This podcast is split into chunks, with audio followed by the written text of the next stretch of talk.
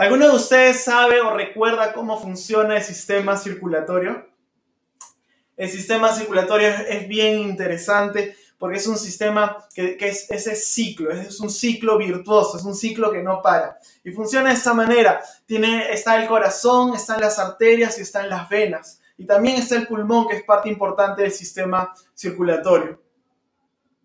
Eh, empieza de esta manera, ¿no? La sangre llega al corazón, el corazón bombea la sangre y la sangre viaja a través de las arterias y va llevando el oxígeno, va llevando los nutrientes y esos nutrientes y ese oxígeno llegan y le dan vida a todas las células, a todas las células de nuestro cuerpo. Entonces las arterias tienen esa función de llevar la vida, el oxígeno a todo nuestro cuerpo. Luego el, el corazón sigue bombeando, el corazón, el músculo sigue bombeando y cuando ya eh, la sangre ha entregado, a través de la sangre no se lleva el oxígeno, cuando la sangre ya ha entregado el oxígeno, cuando la sangre ya ha entregado la vida, regresa al pulmón a través de las venas. Y el pulmón llena una, una vez más eh, la sangre de, este, de oxígeno. Entonces el pulmón a través de la respiración, cuando nosotros inhalamos, llenamos nuestra sangre una vez más de oxígeno y otra vez empieza el ciclo, la, sangre oxigenada regresa al pulmón, al corazón, perdón, y el corazón bombea y empuja toda la sangre hacia las arterias y lleva otra vez vida a todo nuestro cuerpo a través del oxígeno. Entonces, de esta manera nosotros nos mantenemos vivos, de esta manera podemos, nuestra mente, nuestro puede funcionar, nuestro cerebro puede funcionar, nuestro cuerpo puede funcionar, nuestros músculos se pueden mover, porque todos estamos eh, creados y hechos a través de, las de células. Y las células dependen de la sangre oxigenada y esta sangre sirve para llevar eh, el oxígeno para cargar y transportar el oxígeno a todo nuestro cuerpo, pero parte fundamental es el corazón que lo lleva hacia todas partes. Bueno, ¿por qué te estoy dando esta clase de anatomía? Porque eh, nuestra vida espiritual es muy parecido al sistema circulatorio. Nuestra vida en realidad es muy parecida eh, al sistema circulatorio. Nosotros también tenemos un corazón, un corazón espiritual, y eso te explicaba en la primera clase es el centro de nuestra vida, es, el, es, nuestra esencia, es lo que somos. Es, eh, ahí tomamos decisiones, ahí, de ahí nace nuestra voluntad, de ahí nacen nuestras decisiones. Eso te explicaba en la primera clase. Y es eh, la sangre, ¿sabes qué representa? La sangre representa el amor. Porque si tú llevas ese amor hacia las demás áreas de tu vida, las demás áreas de tu vida van a llenarse de vida, va a llenarse de energía. Si tú llevas amor hacia tu relación con tu pareja, tu, la relación con tu pareja va a llenarse de vida. Si tú llenas de amor o llevas y transportas el amor hacia tu trabajo, se va a llenar de vida tu trabajo, si llevas este amor a tu relación con tus hijos, a la relación con tus amigos, a tu iglesia, o a lo que sea, cualquier área de tu vida, si tú llevas el amor, eh, va a llenarse de vida. Pero este, este amor depende del oxígeno que nos da el Señor. Este amor depende del oxígeno que viene del Señor. Del Señor nace y parte los nutrientes, el oxígeno, lo que realmente lleva vida. Entonces, recuerden que es, es como un ciclo, es como un ciclo. El Señor me ama, yo llevo ese amor de Dios a todas las áreas de mi vida y llevo ese amor de Dios a las personas. Y el Señor, por obedecer sus mandamientos, se lo vamos a ver más adelante, nos llena otra vez de su amor y se vuelve un ciclo virtuoso en nuestra vida. Cuando yo recibo el amor de Dios y llevo ese amor y transporto ese amor a todas las áreas de mi vida, recibo más amor y llevo más amor y así se empieza el círculo virtuoso. Entonces, vamos a ver exactamente a qué me refiero. Pero primero leamos Romanos 5, 5. Dice, y esta esperanza no nos defrauda, porque Dios ha derramado su amor en nuestros corazones por el Espíritu Santo que nos ha dado. El Señor ha derramado su amor en nuestros corazones a través de su Espíritu Santo. ¿Sabes qué es curioso? Que la palabra eh, que el hebreo utiliza para espíritu también se puede traducir como aliento, como aliento, como inhalar, como respirar, así como el oxígeno eh, eh, entra en nuestro cuerpo. trayendo a través de la respiración el oxígeno entra a nuestro cuerpo. Este, el, el Espíritu Santo llena nuestros corazones como si fuera el oxígeno de Dios, llena nuestros corazones de su amor. La Biblia dice en Génesis que cuando Dios creó al hombre, Él, lo creó eh, del barro y Él sopló su aliento, sopló su espíritu, sopló vida sobre Él y así es como cada uno de nosotros tiene vida y esa vida la podemos llevar hacia todas las áreas de nuestra vida. Bueno, entonces eh, quiero enseñarte cuatro cosas que produce el amor de Dios en nuestras vidas y el primero es el amor de Dios produce amor hacia Dios. El amor de Dios produce amor hacia Dios. Cuando tú entiendes realmente lo que significa la cruz, cuando tú entiendes realmente que eres perdonado, cuando tú entiendes realmente también que tienes una deuda con Dios y que Dios se perdone esa deuda, es, no es, es, eh, es orgánico devolver ese amor al Señor. Ahorita lo vamos a ver. En una ocasión, el Señor Jesucristo fue invitado a comer en la casa de, un fariseo llamado, eh, llamado Simón. Y dice la Biblia que eh, esta cena fue interrumpida por esa mujer y esa mujer tenía una mala fama eh, de pecadora, tenía fama de pecadora. Entonces esa mujer lo que hizo fue, trajo un perfume carísimo y empezó a ungir los pies del Señor, a bañar los pies del Señor con su perfume, con este perfume carísimo. Era un acto de adoración porque para ella le estaba entregando lo mejor al Señor y estaba bañando a sus pies eh, de este perfume y a la vez lloraba y besaba sus pies y secaba sus pies con sus, con sus cabellos. Entonces veíamos en esta imagen, podemos ver a esta mujer rendida, rendida, amando, adorando al Señor porque estaba muy agradecida. Y el fariseo vio esta situación y en su corazón dijo, si realmente Jesús fuera un profeta, sabría que esa mujer es una pecadora y no dejaría que lo toque. Y el Señor Jesucristo, que sabía cómo pensaban los fariseos y, que seguramente vio cómo que la incomodidad que generó eso en el fariseo, le contó una historia. Y ahí estamos en Lucas 7, del 41 al 47. El Señor Jesucristo le contó esta parábola. Dice, el versículo 41, dos hombres le debían dinero a cierto prestamista. Uno le debía 500 monedas de plata y el otro 50. Como no tenían cómo, con qué pagarle, les perdonó la deuda a los dos. Ahora bien, ¿cuál de los dos lo amará más? Supongo que aquel a quien más le perdonó, contestó Simón. Has juzgado bien, le dijo Jesús. Luego se volvió hacia la mujer y le dijo a Simón, ¿ves a esta mujer? Cuando entré en tu casa no me diste agua para los pies, pero ella me ha bañado los pies con lágrimas y me los ha secado con sus cabellos. Tú no me besaste, pero ella desde que entré no ha dejado de besarme los pies. Tú no me ungiste la cabeza con aceite, pero ella me ungió los pies con perfume. Por eso te digo, si ella ha amado mucho, es que sus pecados le han sido perdonados. Pero a quien poco se le perdona, poco, poco ama. Esto no significa que, que el Señor nos esté enseñando que mientras más peques, más amor vas a sentir por Dios, eso no significa eso. Pero es muy interesante ver eh, la reacción de esa mujer. Esa mujer había sido perdonada, seguramente había conocido antes al Señor, seguramente se había sentado en la mesa del Señor en algún momento y había escuchado su voz, había escuchado lo maravilloso y glorioso que es el Señor y cuán perdonador y, y cuán bueno es para todos aquellos que quieren cambiar su vida, que quieren arrepentirse de sus pecados.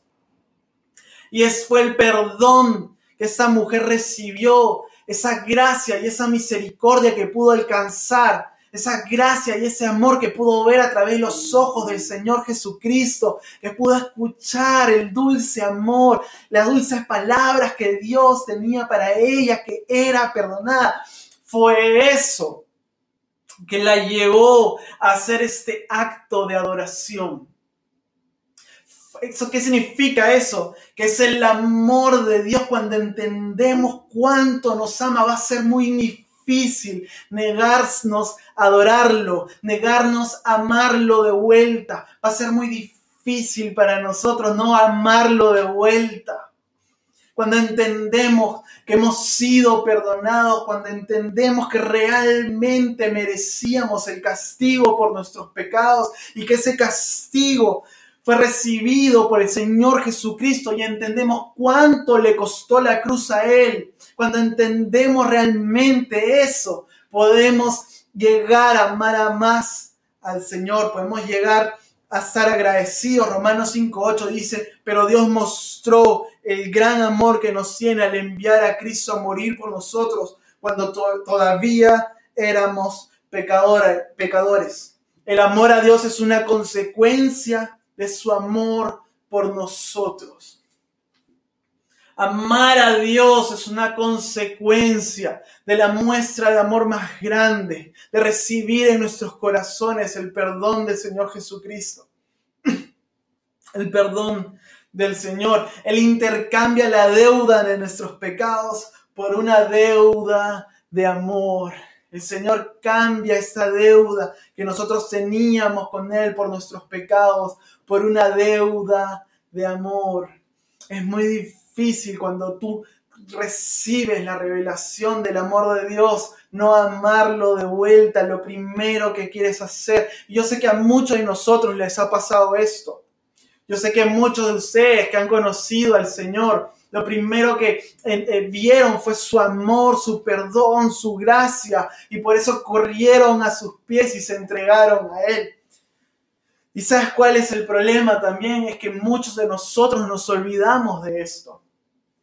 Muchos de nosotros nos olvidamos de este primer amor que nace en nuestro corazón, porque nos hemos olvidado cuánto nos ha amado el Señor, porque nos hemos olvidado todo lo que a Él le costó perdonarnos en la cruz, nos hemos olvidado de los clavos, de los látigos, nos hemos olvidado de toda la entrega y de todo el amor del Señor Jesucristo para que nosotros seamos salvos. Por eso si tú has perdido tu primer amor, yo te pido y, te aconsejo que vayas donde el Señor a su mesa una vez más y le digas, Señor, vuélveme a revelar tu amor. Así como fue en el principio. Mira lo que dice 1 Juan 1.4. Dice, en esto consiste el amor.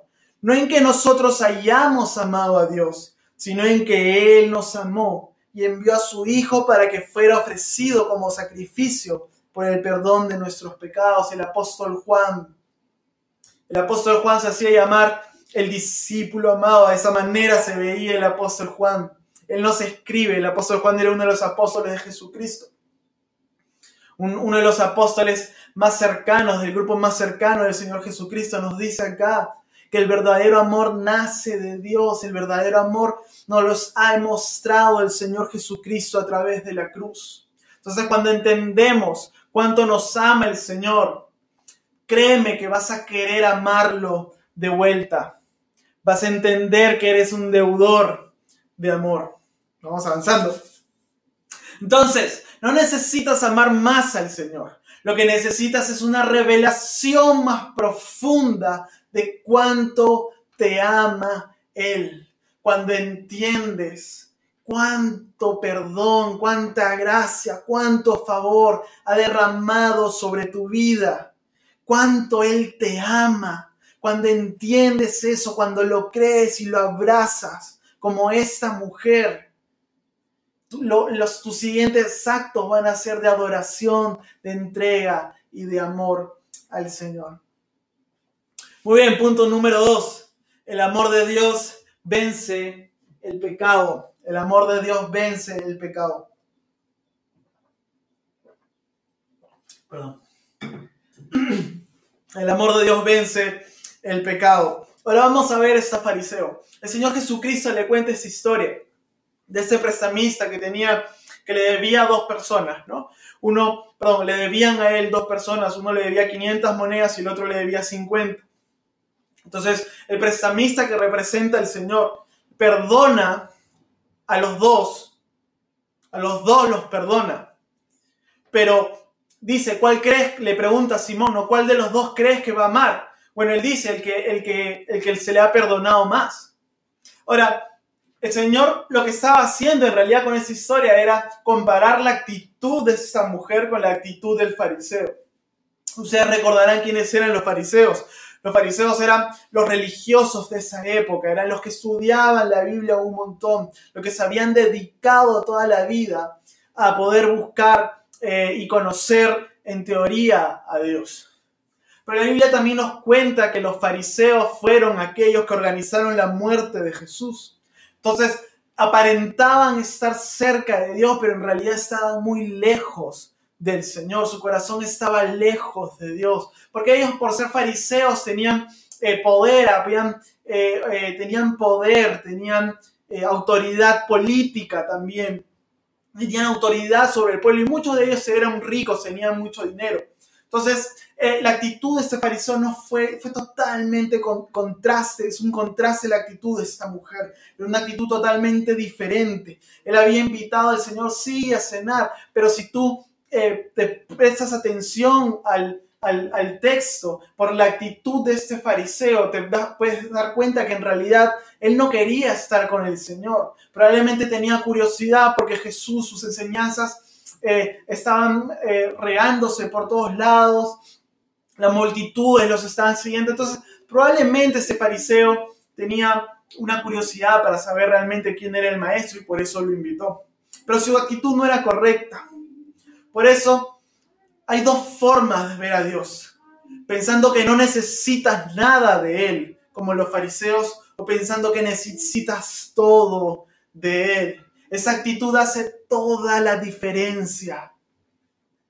Habían dos, dos personas que debían, ¿cierto? Y no es que los fariseos habían pecado poco, porque también eran pecadores son los que ellos se veían como si no debieran nada al Señor. Entonces, no se trata en realidad de los niveles de pecados que tienes, si pecas mucho, si pecas poco, sino lo que se trata es, ver cuánto le ha costado al prestamista perdonar. Por ejemplo, o sea, lo que quiero decirte, ¿no? Es, ¿a quién le costó perdonar más al prestamista, mejor dicho? Al que tenía la deuda grande o al que tenía la deuda chica. Económicamente le costó más al que tenía la deuda grande. Entonces, si tú eres capaz de ver al Señor de esa manera y no ver la cantidad de tus pecados, porque Dios no ve la cantidad de tus pecados, si tú eres capaz de ver al Señor de cuánto le ha costado a Él perdonarte a ti, vas a poder vivir y ser como esta mujer vivir agradecido y amándolo de vuelta. Entonces, mucho depende de cómo nos miremos nosotros y cómo miremos a Dios, con qué perspectiva lo vamos a ver. Lo vamos a ver con la perspectiva de que realmente no lo necesitamos porque todo está bien, porque yo soy bueno, porque yo hago cosas buenas. O lo vamos a ver con la perspectiva que realmente lo necesitamos. Vamos a vernos con sinceridad, vamos a vernos que realmente necesitamos el perdón, la gracia, el poder y el favor de Dios en nuestras vidas. Eh, el libro de Primera de Juan, hemos leído hace un rato un versículo y vamos a seguir leyendo versículos de Primera de Juan. Fue escrito por el apóstol Juan, el que te conté hace un ratito. Eh, y eh, Primera de Juan y Segunda de Juan fueron escritos con un propósito. Había una enseñanza dentro de la iglesia en el, primer siglo que de, de personas que enseñaban que Jesús realmente no vino en cuerpo, sino vino en espíritu. Que Jesús vino en espíritu, no vino en cuerpo. ¿Por qué? Porque ellos decían que todo lo que sea materia, que todo lo que se pueda tocar, todo lo que sea palpable, en realidad es malo, no es bueno. Esos eran los llamados gnósticos. Los gnósticos creían esto. Y la verdad es que era una mezcla de filosofía griega con este, con prácticas orientales, mezclada con cristianismo. Entonces hicieron toda esa mezcla y decían eso, ¿no? Eh, Jesús nunca vino en, en, cuerpo realmente, nunca fue una persona, simplemente fue un espíritu que hizo creer a todos que era una persona. pero realmente era un espíritu. El apóstol Juan empieza su carta diciendo esto, nosotros lo hemos tocado, nosotros lo hemos escuchado, nosotros lo hemos visto y eso es lo que le vengo a explicar. Entonces, primero Juan viene a contradecir lo que esas personas decían. Y una de las cosas que esas personas decían era que como todo lo que es, es materia es malo, como todo lo que es materia es malo, no importa si tú pecas porque igual tu cuerpo se va a morir porque tu cuerpo es malo. Entonces, no debes de, de, este, debes vivir con todos los placeres, porque igual a Dios no le importa lo que hagas con tu cuerpo.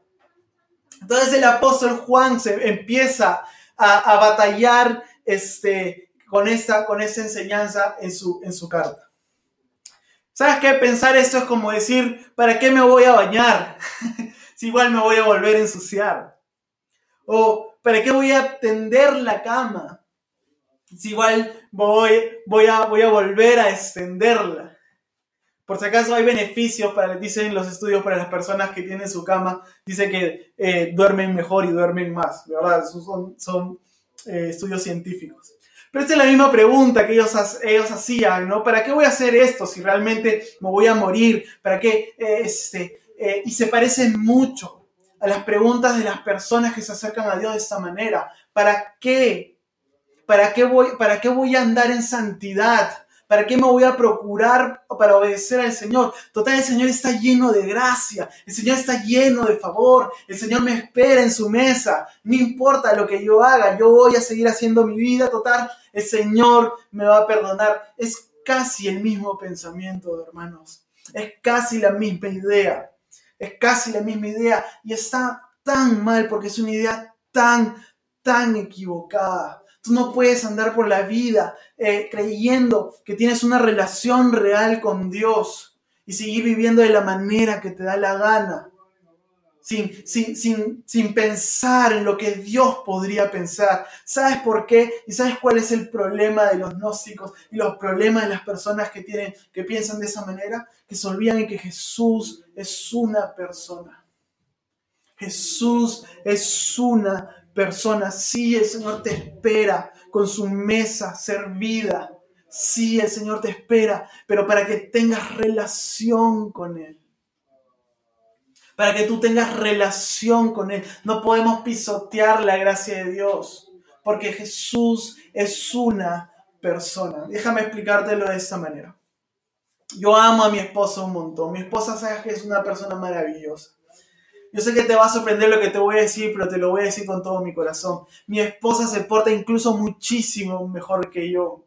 Yo sé que me ves acá explicándote los conceptos de Dios y Dios, pero créeme que la más cristiana es mi esposa. Es una mujer maravillosa. Es, no, no, estoy, aparte de lo enamorado que soy de ella físicamente, para mí su corazón es, es precioso. No conocí a nadie igual que ella. Él ama, ella ama al Señor y tiene un, no sé, tiene algo tan maravilloso que veo yo en su corazón eh, en amor a Dios y gracias a ella nuestra relación continúa firme y fuerte. Yo creo que tenemos un buen, un buen matrimonio, a veces discutimos como cualquier matrimonio, pero tenemos un excelente matrimonio y muchas de, mucho de eso es gracias a mi esposa, que es una mujer que me ama, no tiene ni idea de cuánto me ama.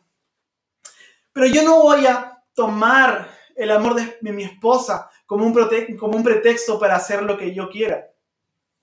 ¿Por qué? Yo no voy a decir, ¿sabes qué? Yo le voy a ser infiel a Daniela. Total, ella me ama. Ella me ama y me va a perdonar luego. ¿Por qué no voy a hacer eso? Porque yo también la amo. Porque yo también la amo. Y eso es lo mismo con el Señor. Cuando tú entiendes que el Señor es una persona y que Él ejemplifica y Él es realmente el amor de Dios Tú no vas a querer hacer daño. Tú no vas a querer dejar de acercarte a Él con el corazón limpio. Cuando tú entiendes que el cristianismo en realidad es una conexión con Dios, una relación con Dios, cuando entiendes esta interacción de que Dios te ama y que tú también lo amas, no vas a querer ensuciar tu corazón, tus pies, tu mente. Vas a querer mantenerte limpio, esa es la diferencia. La diferencia de las personas que abusan de la gracia de Dios es porque no conocen a Jesús realmente.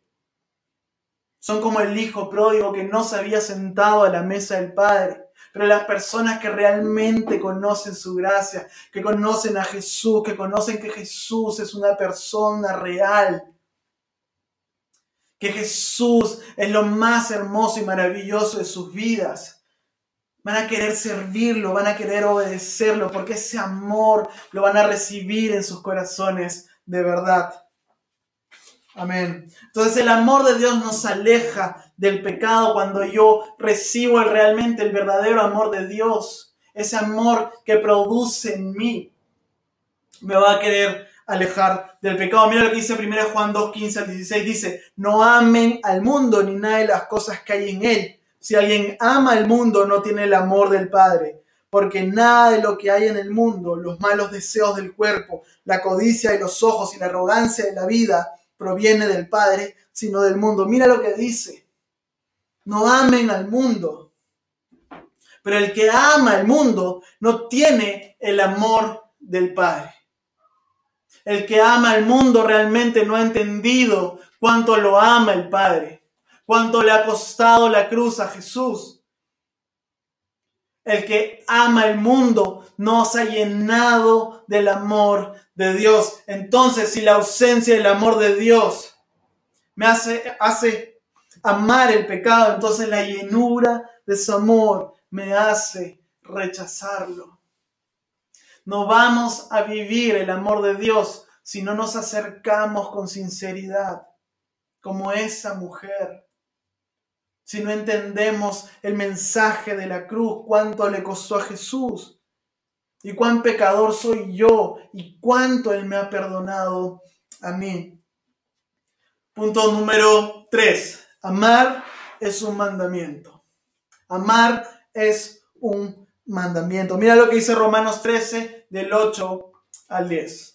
No tengan deudas pendientes con nadie, a no ser el de amarse unos a otros. De hecho, quien ama al prójimo ha cumplido la ley, porque los mandamientos que dicen no cometas adulterio, no mates, no robes, no codicies y todos los demás mandamientos se resumen en este precepto. Ama a tu prójimo como a ti mismo. El amor no perjudica, perjudica al prójimo, así que el amor es el cumplimiento de la ley. La Biblia dice que el pecado es transgredir la ley. Y si el pecado es transgredir la ley, aquí la Biblia nos dice, el amar es cumplir la ley. Si el pecado es el rompimiento de la ley, el amor es su cumplimiento. El Señor Jesucristo nos ha dado la orden, el mandato de que nosotros amemos. Y cuando nosotros amamos, cuando nosotros decidimos amar a las personas,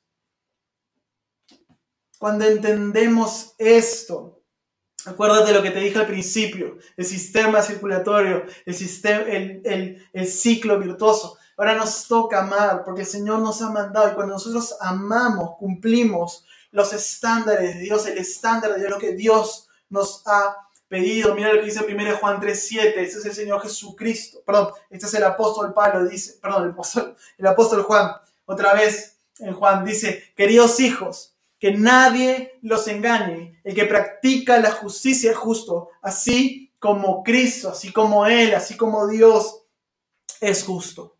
¿Sabes qué significa esto? Esto significa que cuando tú amas, cumples la ley. Pero muchos de nosotros creemos que se trata de dejar el pecado. Cuando en realidad lo que se trata es empezar a amar para ser justo. Acá dice el que practica. El que practica, el que hace, no el que deja de hacer. Por eso dejar de pecar no se trata de dejar de hacer algo. En realidad se trata de empezar a hacer algo y eso es amar. Muchas personas creen que tienen que dejar esto, dejar lo otro y dejar lo otro para poder dejar de pecar.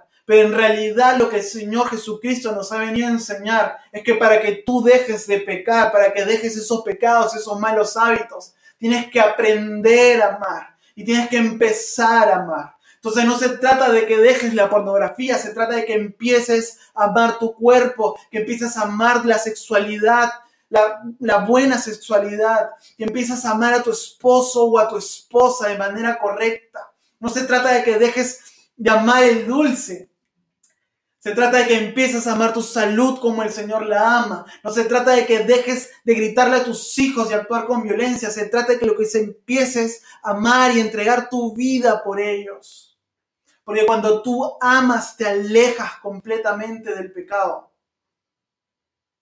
Como yo te decía, yo no le soy infiel a Daniela porque realmente tengo que serle fiel, porque me he comprometido con, este concepto del matrimonio y yo le soy fiel porque yo la amo, porque yo la amo de verdad. Amén. Entonces, no se trata de dejar de hacer algo. Si el día de hoy tú estás luchando con un pecado, si estás luchando contra un problema, con un mal hábito, no, no luches con eso. ¿Sabes que Empieza a luchar por amar, por amarte a ti, por amar a Dios, por amar a las personas que están alrededor tuyo. Entonces, a este punto yo me hice esta pregunta. ¿Realmente amar es una consecuencia del amor de Dios o es una decisión de obediencia? Amar es es una consecuencia del amor de Dios, como lo, dije al principio, o es una decisión de obediencia. Y la respuesta, y presta mucha atención a eso, la respuesta, ¿sabes qué? Es sí, ambos, ambos. No es ni uno ni lo otro, son las dos, las dos cosas. Mira lo que dice Juan 13:34, este es el Señor Jesucristo diciendo, este mandamiento nuevo les doy, que se amen los unos a los otros, así como yo los he Amado, también ustedes deben amarse los unos a los otros. Si el Señor diera un, da un mandamiento, eso quiere decir que la responsabilidad es nuestra, ¿cierto? Si Él me ha mandado a hacer algo, yo lo tengo que hacer.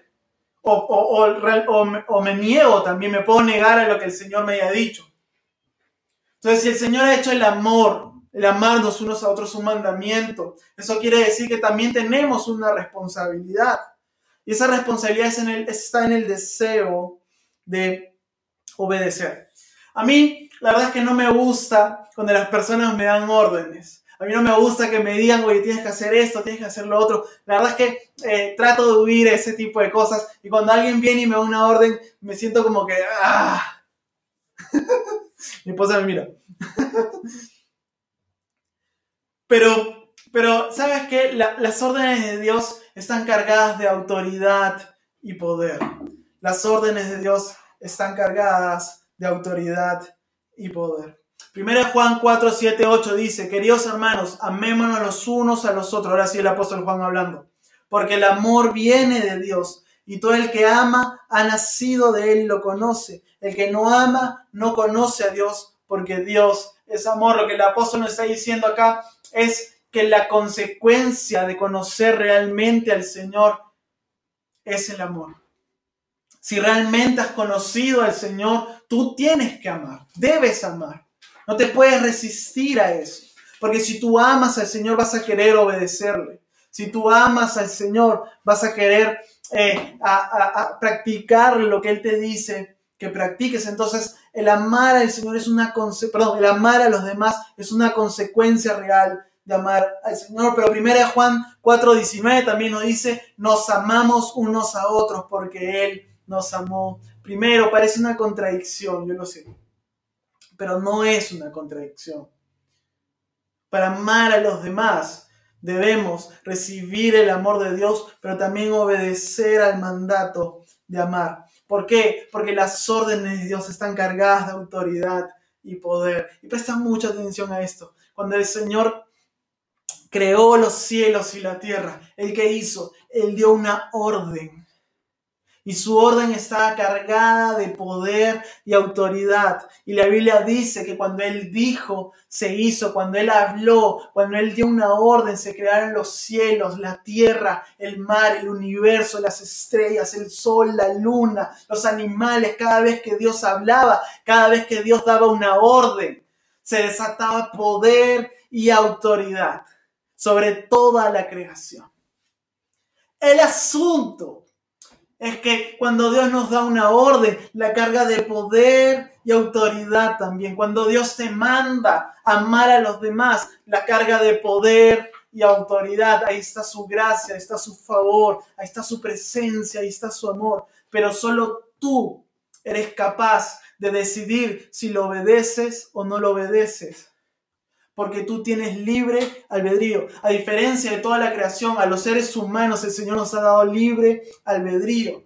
Entonces cuando tú decides, cuando pones tu corazón en el Señor y decides obedecer, decides, yo voy a, voy amar a los demás, voy a empezar a actuar de esta manera, empezar a ayudar a las personas que necesitan, empezar a perdonar a las personas que me han hecho daño. El Señor desata su autoridad y su poder en tu vida para que lo puedas lograr. Él desata su favor, Él desata su poder sobre tu vida para que lo puedas lograr. Entonces sí, Depende, depende de ti también, de tu voluntad, de tu deseo de obedecer a Dios. Y también del poder del Señor en cada uno de nosotros. Primera Juan 2, 5, mira lo que dice. En cambio, Juan, el apóstol Juan hablando, otra vez. En cambio, el amor de Dios se manifiesta plenamente en la vida del que obedece su palabra. De este modo sabemos que estamos unidos a Él. El apóstol Juan está hablando acerca del amor y cómo el amor vence el pecado. En cambio, el amor de Dios se manifiesta plenamente, o sea, completamente, llena todo en la vida del que obedece su palabra, del que está dispuesto a obedecerlo, a obedecerlo, del que está dispuesto a alejarse del mundo. Cuando esto sucede en tu vida, te das cuenta y dices, no sé por qué ya no me dan ganas de juntarme con esas personas. No sé por qué, sabes que ya no me dan ganas de tomar esa bebida o de fumar eso. Ya no me dan ganas, eh, eh, eh, sabes que de contaminarme. Sabes que ya no me dan ganas de, escuchar esa música que está cargada de, violencia, de, de cosas malas. ¿Sabes por qué? Porque el amor de Dios está llegando a tu corazón y está llenando y manifestándose en toda tu vida. Por eso el amor de Dios vence el pecado y cuando nosotros amamos a los demás, vencemos el pecado y cumplimos la ley de Cristo. La ley de Cristo es esa, ama a los demás, ama a las personas, ámense como yo los he amado. Pero esa orden y ese mandamiento está cargado de su poder, de su favor, para que podamos alcanzarlo y podamos hacerlo. Número cuatro, permanecemos en Dios al permanecer en su amor. Ahí me equivoqué, es número cuatro.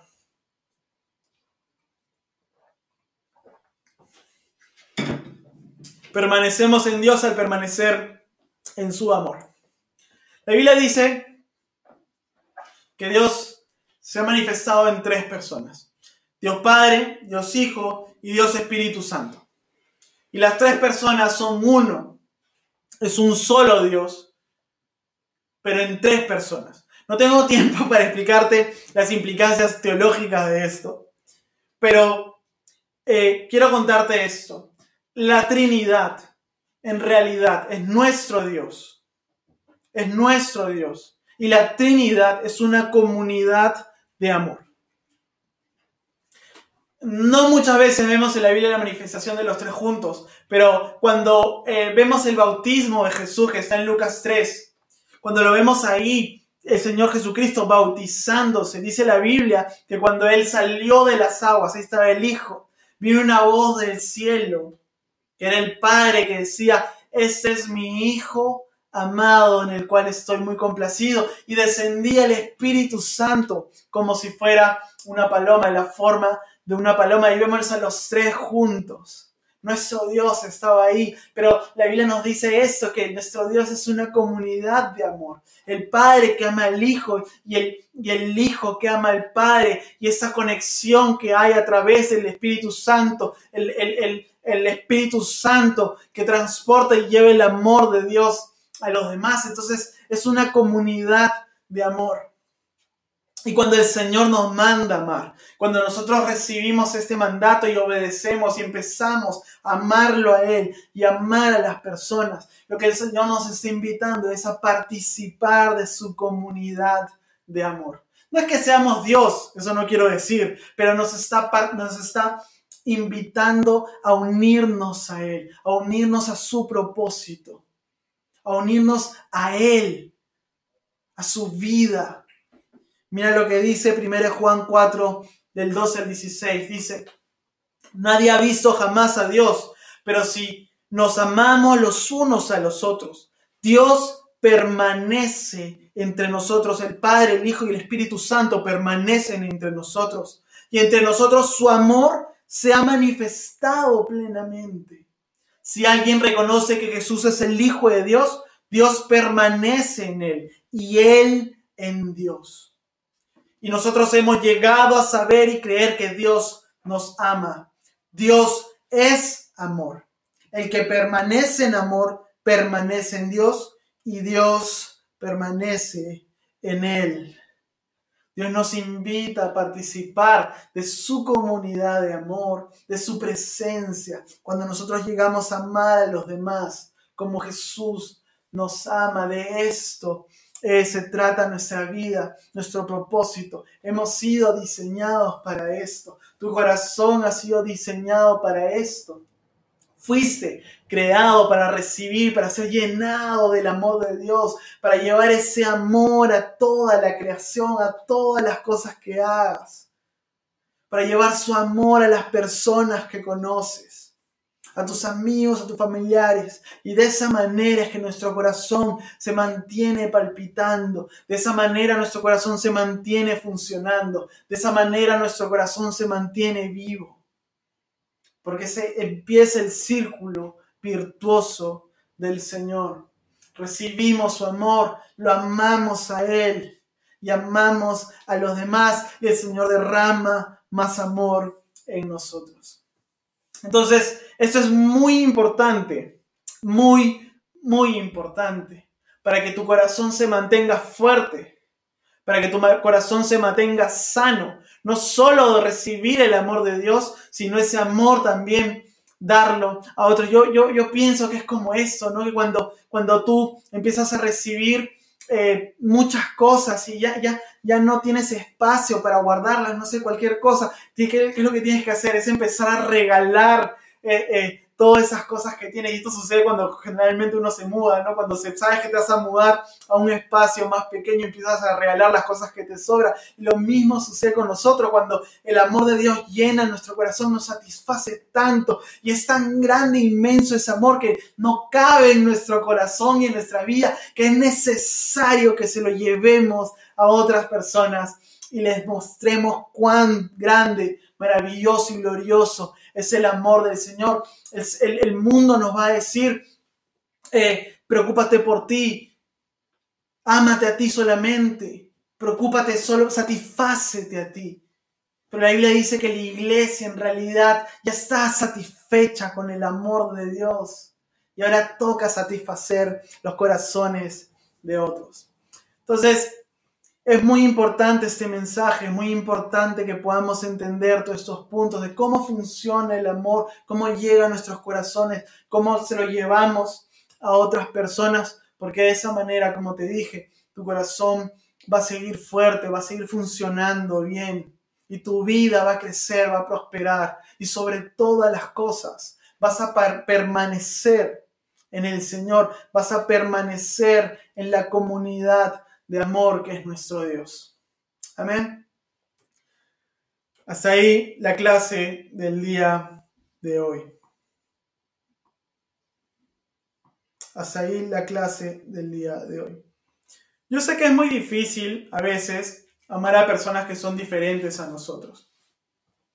Yo sé que a veces es difícil amar a personas que, que, que son diferentes, ¿no? Que, que se comportan de manera diferente, que actúan de manera diferente, porque a veces nos enfocamos mucho en los fracasos de las personas, en sus diferencias, en lo que creemos que es incorrecto. Pero si nos ponemos en sus zapatos, podemos entender que eh, el amor de Dios no es de esa manera. El amor de Dios no mira eh, los actos de la persona, sino es. Entonces, cuando el Señor dice, ámense ustedes como yo los he amado, nos está diciendo es que amemos de esa manera, sin mirar los errores, las apariencias o las formas de las personas.